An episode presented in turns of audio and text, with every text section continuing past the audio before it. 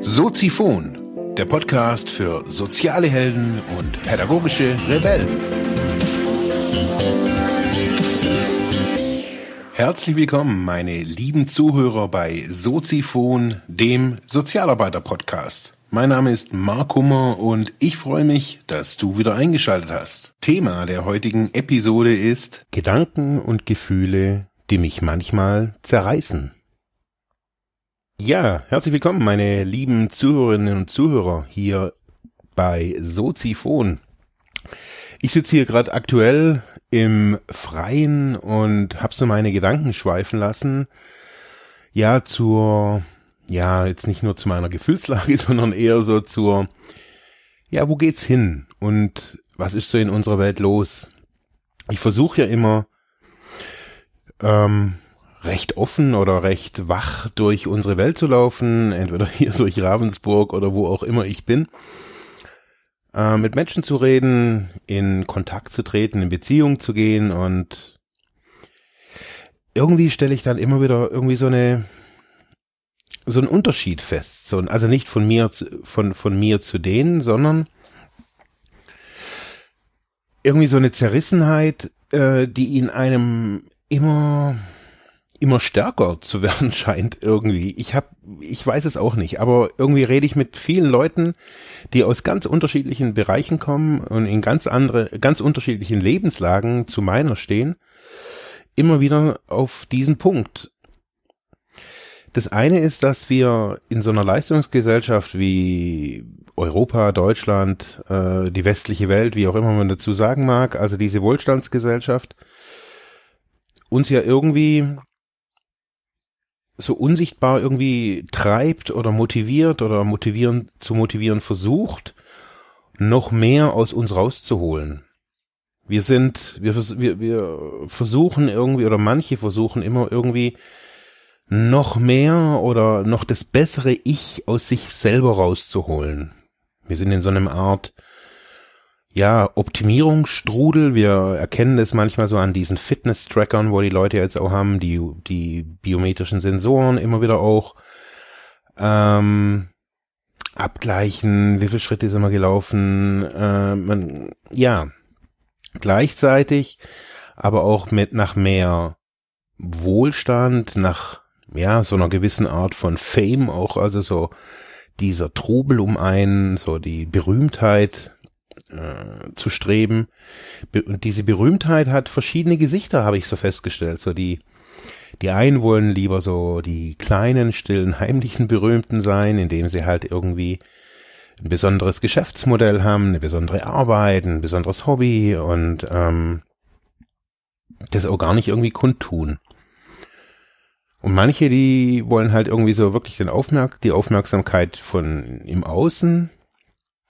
Und auf der gleichen Ebene spielt sich aber ein Bedürfnis ab nach Ruhe, nach ja, Abgeschiedenheit manchmal auch, so das, der typische Satz vom Bauernhof im Grünen und alles ist irgendwie cool und ruhig und so. Das haben sehr viele. Nicht nur hier die Leute vom ländlichen Raum, sondern auch mit Leuten, denen ich aus der Stadt rede oder jetzt auch übers Internet eben viel.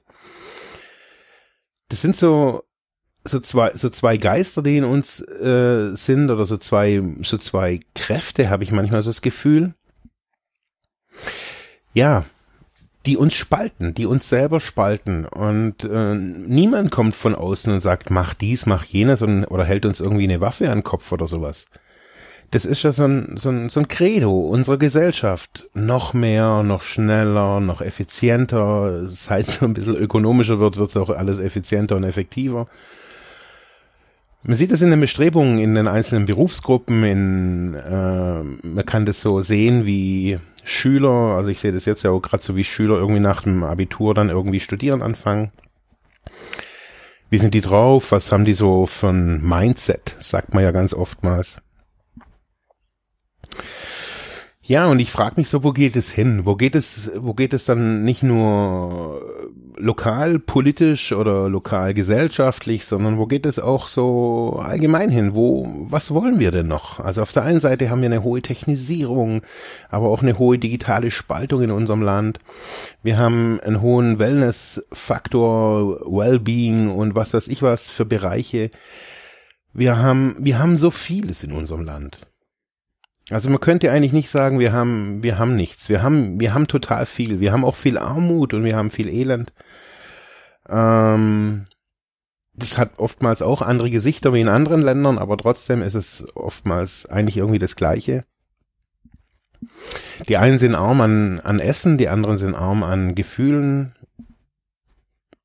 Man, kann, man weiß es nicht. Auf jeden Fall habe ich das Gefühl, dass, also ich habe so die Wahrnehmung, dass, dass sich das immer mehr spaltet in dem, was wir haben sollen, haben wollen, sein sollen und auch sein wollen und von dem, was wir sind.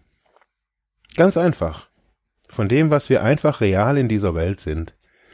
Und viele haben da große Träume und äh, ja, Manche haben große Dinge vor und äh, möchten schöne, schöne Sachen kaufen. Andere wollen viel erleben. Und manchmal sind wir wieder so gefangen in unserer Mittelmäßigkeit, so in unserer, in, in oder in unserem mittelmäßigen oder Mittelmaßdenken. Es reicht schon und ist sicher und ja, man versteht dann auch zum Beispiel Wellness irgendwie anders, man will dann immer Wellness und Was fehlt uns? Was fehlt unserer Gesellschaft? Was fehlt unserer Nation vielleicht, auch wenn man das so mal ausdrücken mag? Was fehlt unserer Generation vielleicht auch? Ich habe so das Gefühl, es fehlt Orientierung. Orientierung äh, in Form von Vorbildern, von Idealen, von wirklichen Idealen.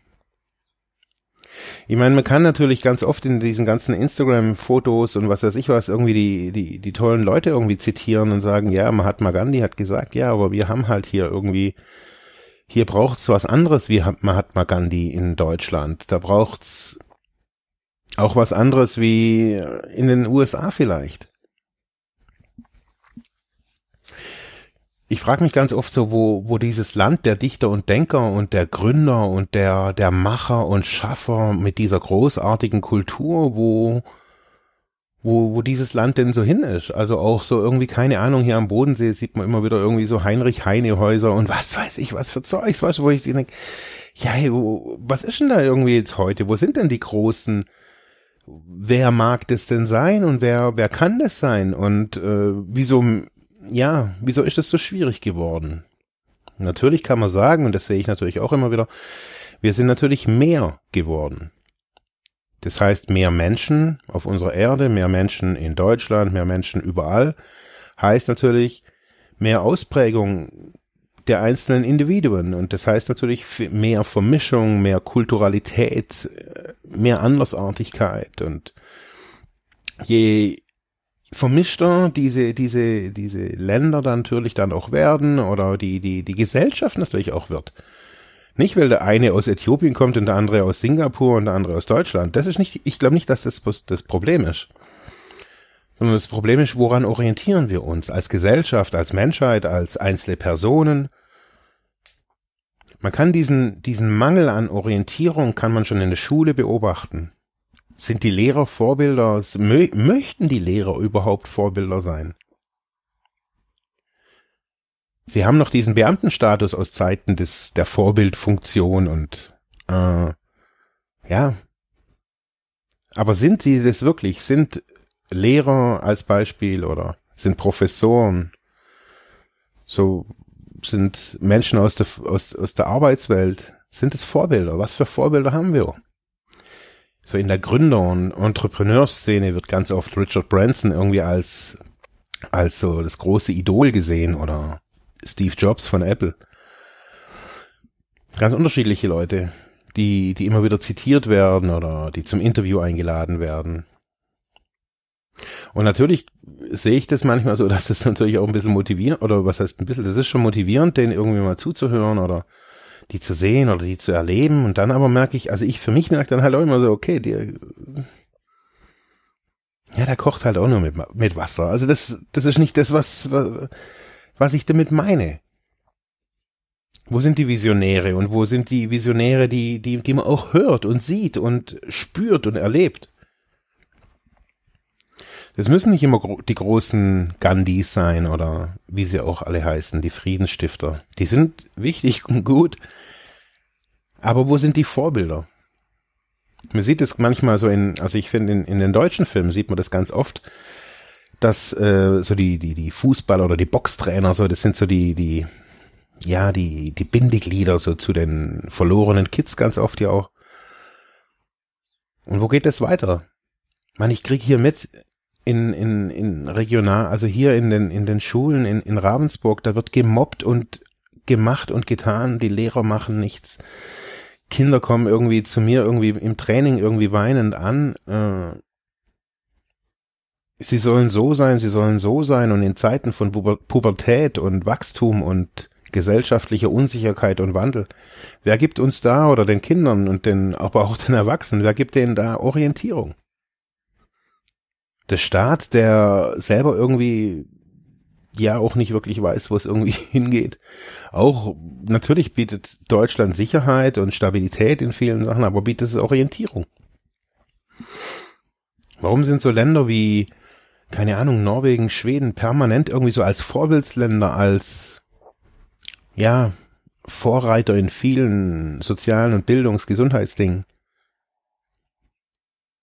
Wer bietet hier die Orientierung. Wir haben keinen König, wir haben keine Königin oder kein Fürst oder irgendwas und wir haben reiche Bankmanager und korrupte Politiker und ja, Politiker, die so sagen und so machen. Wir haben die Leute in Berlin sitzen, in Stuttgart, in Karlsruhe, in Ravensburg, überall. Wer bietet Orientierung für unsere Gesellschaft? Ich glaube, das ist eine wichtige Frage, die, die wir uns heute hier auch mal an so einem Sonntag mal stellen können. Ich sitze hier gerade irgendwie unterm Walnussbaum, wie so oft, ähm, zur Quelle der Inspiration. Wer schafft euch Orientierung? Wer gibt euch Orientierung und oder woran orientiert ihr euch? Gibt es irgendwas, woran man sich heute noch wirklich orientieren kann? Schreibt mir. Ansonsten bis morgen. Ja, das war's für heute mit diesem Thema. Ich hoffe, ich konnte dir weiterhelfen, vielleicht Denkanstöße geben oder sogar ein bisschen inspirieren. Ich würde mich freuen, wenn du Soziphon weiter unterstützt, indem du weiter zuhörst, mich auf iTunes bewertest, Kommentare schreibst oder diese Episode per PayPal oder Flatter finanziell unterstützt. Dankeschön.